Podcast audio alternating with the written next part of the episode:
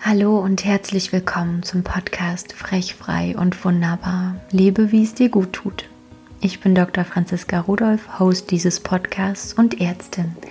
Und ich nehme für dich hier all meine Erfahrungen aus der Gönn- und Geburtshilfe, fünf Jahre in der Klinik und allen anderen medizinischen Bereichen, die ich mir bisher angeguckt habe, über die Psyche, Psychosomatik, Unterbewusstsein, Bewegung, Ernährung, all das lasse ich hier mit einfließen, um dich in eine ganzheitliche Gesundheit zu begleiten. Mittlerweile bin ich der vollsten und tiefsten, leidenschaftlichsten Überzeugung von all dem, was ich lernen und erfahren durfte, dass Gesundheit in uns drin, tief in uns drin beginnt und auch Krankheit dort ihren Ursprung hat.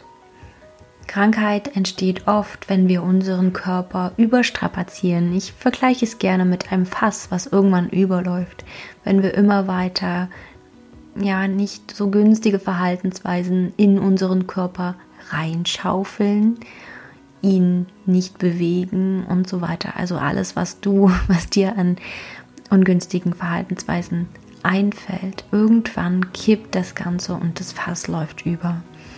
Und diese Kompensationsmechanismen, wie ich sie gerne bezeichne, und das kann eben deine Ernährung, mangelnde Bewegung, irgendwelche hm, Substanzmissbrauch, wenn es auch nur Alkohol und Nikotin sind. Das sind alles Dinge, die tief in uns drin beginnen, weil wir sie als Kompensation nutzen. Ich weiß, dass es oft sehr schwer ist, tief reinzublicken. Und genau deswegen gibt es diesen Podcast. Er soll dich liebevoll einfach auf deinen Weg begleiten. Er soll dich mitnehmen durch die Schulmedizin, die ich äh, leben durfte, fünf Jahre lang, ergänzt durch die ganzheitliche Sicht, die ich auf die Medizin gewinnen durfte, durch so, so viele andere Themenbereiche, die ich mir immer wieder auch aus persönlichen Beweggründen angeschaut habe. Auch ich habe lange eine Ernährung gesucht, die mir gut tut und durfte dort erfahren, wie wichtig es ist, intuitiv auf den Körper zu hören und dass es einfach keinen pauschalen Weg für alle gibt, denn jeder Körper ist anders, jeder Mensch funktioniert anders und jeder Stoffwechsel kann andere Lebensmittel gut verstoffwechseln oder weniger gut verstoffwechseln. Genauso wie keine Bewegungsform pauschal gut oder schlecht für dich ist. Du darfst einfach deinen eigenen Weg zu deiner Gesundheit finden.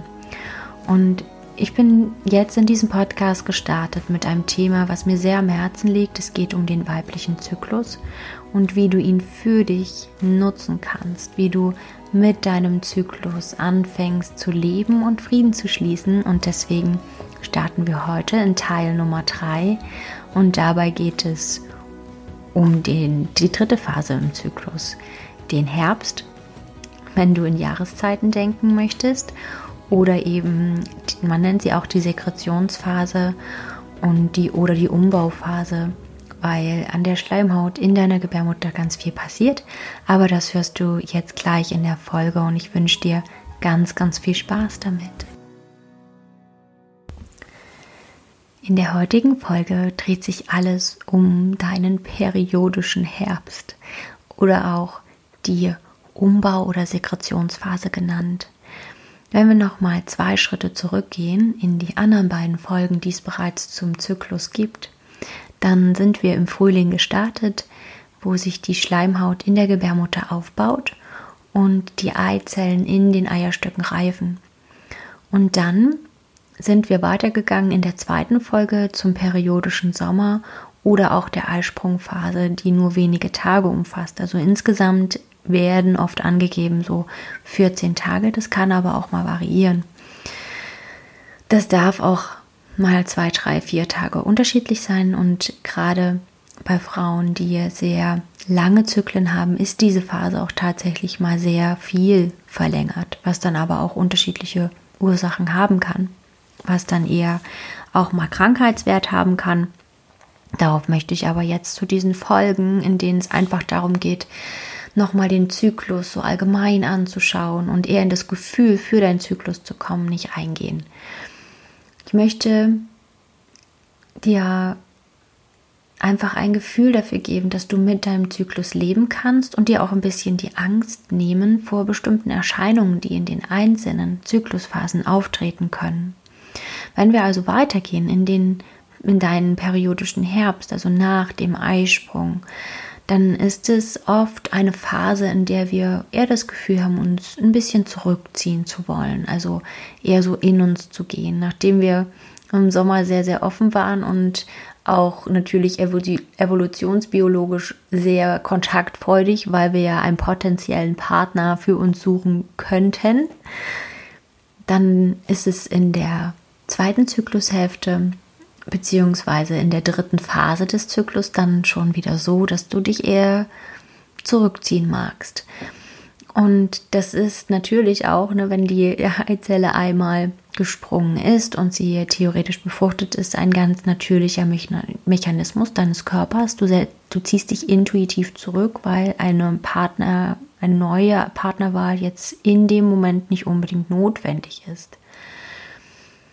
Und tatsächlich können dich hier Energielöcher auch mal so richtig mitreißen. Und da gehe ich auch gleich nochmal drauf ein. Aber lass uns erst mal anschauen, was im Körper so passiert. Diese Phase nennt sich ja auch Sekretionsphase. Das heißt, deine Schleimhaut wird nochmal so richtig gut ausgestattet mit ganz vielen Nährstoffen, damit eine Eizelle, die sich vielleicht einnisten mag, dort auch gut Platz findet. Die Eizelle wandert in der Zeit noch und irgendwann so um den Tag, hm, sagen wir mal, neun bis zehn nach dem Eisprung kommt sie tatsächlich in der Gebärmutterhöhle an und nistet sich dann ein, wenn sie befruchtet ist. Wenn sie nicht befruchtet ist, geht dann der Zyklus weiter in den Winter und die Abbruchblutung, also die Periodenblutung beginnt. Also Abbruchblutung ist jetzt hier nicht so ganz medizinisch richtig, weil das haben wir eher, wenn wir ähm, einen Pillenzyklus haben, dass es eine Abbruchblutung ist. Es ist einfach eine ganz normale Regelblutung, weil keine Einnistung stattgefunden hat und die Hormone dann nachlassen. Also in dieser Phase haben wir einen, einen überwiegenden Anteil an Progesteron. Das ist auch etwas, was die, ähm, diesen Rückzug erklärt, was auch ähm, die weniger den weniger hohen Energiespiegel erklärt, den du in dieser Phase hast. Und wenn es dir so geht wie mir, wenn du schwanger warst oder bist oder schon mal dich erinnern kannst, schwanger gewesen zu sein, dann kann Progesteron wirklich belastend sein. Also mich hat das einfach gelähmt. Ich war unheimlich müde und du hast ja einen relativ hohen Progesteronspiegel in der Schwangerschaft und das merke ich auch jedes Mal wieder in der zweiten Zyklushälfte, dass meine Energie da tatsächlich nachlässt. Was ich auch ganz, ganz intensiv merke, gerade seitdem ich selbstständig bin, dass Selbstzweifel extrem zunehmen. Also ich habe relativ wenig Energie, ich habe wenig Lust, Aufgaben zu erledigen, die mir schwerfallen, sowie organisatorische äh, Behördendinge oder wenn ich irgendwelche mh, hm, Dinge organisieren muss, die außerhalb meiner, meines Arbeitsbereiches liegen. Also ich mag dann einfach nur gerne meine Aufgaben, die für mich an dem Tag da sind, abarbeiten, aber nichts Neues angehen. Und vielleicht erinnerst du dich auch an solche Phasen, wo du einfach das Gefühl hast, gar nichts reißen zu können, einfach nur zu funktionieren. Und gerade als ich angestellt war, hat mich das gar nicht weiter beeinträchtigt. Das da habe ich einfach registriert und da war am Nachmittag wenig Energie da und alles gut. Und jetzt in der Selbstständigkeit merke ich das doch schon sehr, sehr intensiv, weil es ja gerade in dem Bereich, wenn du neue Entscheidungen treffen willst, dich ähm, wachsen willst mit deinem Unternehmen, dich weiterentwickeln willst, vielleicht Entscheidungen über neue Einstellungen und so weiter treffen willst oder neue Investitionen, dann ist es eine Phase, in der mir das sehr, sehr schwer fällt, wirklich gut zu reflektieren, ob es jetzt einfach mein Bauchgefühl ist, was sagt, ja, es ist vielleicht noch nicht Zeit, diesen Schritt zu gehen, oder ob es eher meine Angst ist, die Überhand gewinnt.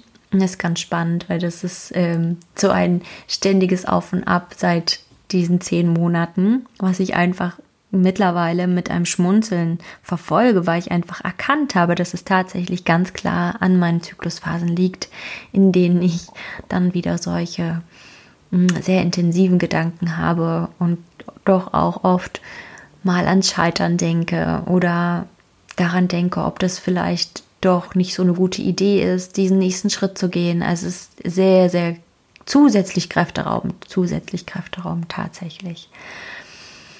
Und deswegen möchte ich dich ermuntern, schau dir wirklich deinen dein Zyklus mal an, weil das kann auch manche schwierige Zeiten für dich einfach erklären. Und du kannst dem Ganzen vorbeugen, indem du gut für dich sorgst und deinen Energiehaushalt einfach im Auge, im Gefühl behältst. Wenn du immer wirklich alle Energie rausballerst und über deine Grenzen gehst, dann ist das eine Phase, in der du das nochmal doppelt und dreifach zurückgezahlt bekommst. Es ist auch eine Phase, in der körperliche Symptome häufiger auftreten können, die jetzt zum Beispiel mit Erschöpfung zu tun haben, Überlastung. Das ist, kann eigentlich fast alles sein, wenn du dazu neigst, Verdauungsbeschwerden zu haben, Magenschmerzen, wirklich Schmerzen ähm, im gastrointestinalen Trakt, also quasi im ganzen Bauchraum. Die können verstärkt auftreten, Allgemeinverdauungsbeschwerden, wenn du zu Durchfällen neigst oder wenn du zu Verstopfung neigst. Das sind eben, ist genau die Phase, in der das häufiger auftritt. Bei Progesteron auch tatsächlich so ein bisschen ähm, die Darmmotilität, also die Bewegung des Darms senken kann. Und auch Kopfschmerzen, wenn du zu Migräne neigst und da tatsächlich nicht auf dich achtest und deine Energie weiter rausschüttest, obwohl sie gar nicht in dem Moment so zur Verfügung steht, dann kann es dazu führen, dass du auch häufiger Kopfschmerzen hast. Also hör da wirklich gut auf deinen Körper, gerade in dieser Phase darfst du einen Gang zurückschalten und einfach mal was für dich tun. In die Entspannung gehen, in die aktive Entspannung. Wirklich mm, etwas für dich tun, was dir Energie bringt. Und das heißt nicht, dass du die ganze Zeit zu Hause sitzen sollst und nicht tun, nichts tun sollst, sondern moderate Bewegung ist immer, immer gut. Aber auch den Sport, den du machst, kannst du natürlich an deinen Zyklus, an deine Zyklusphasen anpassen. Und vielleicht merkst du dann auch, dass du in deiner zweiten Zyklusphase nicht so super viel Energie hast wie in den anderen Zyklusphasen. Und das darf sein, das ist alles da und es ist einfach deine Intuition gefragt, genau die Bewegung zu machen, die dir in dem Moment gut tut. Tatsächlich kann eben gerade am Ende, kurz vor Beginn der Regelblutung, auch hier das berühmte und berüchtigte PMS, also das prämenstruelle, perimenstruelle Syndrom einsetzen. Und auch das kannst du mildern, indem du wirklich mit deiner Energie haushaltest, ähm, deinen Körper beobachtest. Wenn es in Richtung Regelblutung geht, wird ähm, die Energie meistens weniger und gerade also ich kenne ganz, ganz viele Frauen, die einfach sagen, am ersten Tag meiner Regel möchte ich mich einfach nur einschließen und niemanden sehen, niemanden hören und einfach nur mit mir sein. Und das kündigt sich oft in der Phase direkt davor schon an. Viele haben dann ganz intensiv Kopfschmerzen, ganz intensiv Verdauungsbeschwerden, all das, was ich eben schon erwähnt habe. Mildern kannst du das wirklich, indem du aktiv in Entspannungsübungen gehst, wirklich den, den Stress rausnimmst, den Druck rausnimmst, dieses Müssen einfach aus deinem Leben entfernst. Du musst gar nichts. Das Einzige, was du tatsächlich ähm, musst, wenn du ein Arbeitsverhältnis hast, dann gehst du natürlich auf Arbeit und das ist etwas, was wir einfach nicht jetzt so ad hoc aus unserer Welt wegbekommen, dass du jeden Tag gleichmäßig auf Arbeit gehst, aber du darfst natürlich in deinem Alltag drumherum dafür sorgen, dass du Dinge tust, die dir gut tun, die deinem Körper gut tun und deinem Energiehaushalt wieder auffüllen. Du darfst moderat be dich bewegen, je nachdem, wie es dir gut tut, oder integriere einfach allgemein Bewegungen erstmals in deinen Alltag. Das ist so, so wichtig und macht einen so großen Unterschied. Tatsächlich ist es erwiesen, dass wir umso effektiver arbeiten, je mehr Pausen wir zwischendurch aktiv einbauen. Und zwar bewusst in die Pause gehen und nicht in der Pause noch nebenbei essen, nebenbei das machen, nebenbei dieser erledigen und dann auch noch die, den Postgang machen, den wir ähm, sonst auch nicht schaffen. Das ist eben das, was wir leider verlernt haben, aktiv, bewusst Pausen zu machen und diese auch zu genießen, um dann wieder mit neuer, frischer Energie in die nächste Tätigkeit zu starten.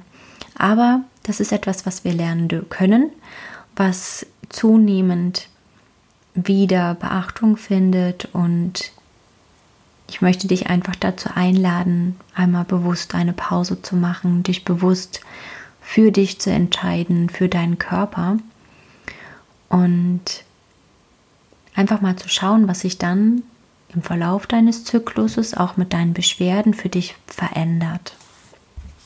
Und damit sind wir schon wieder am Ende der heutigen Folge.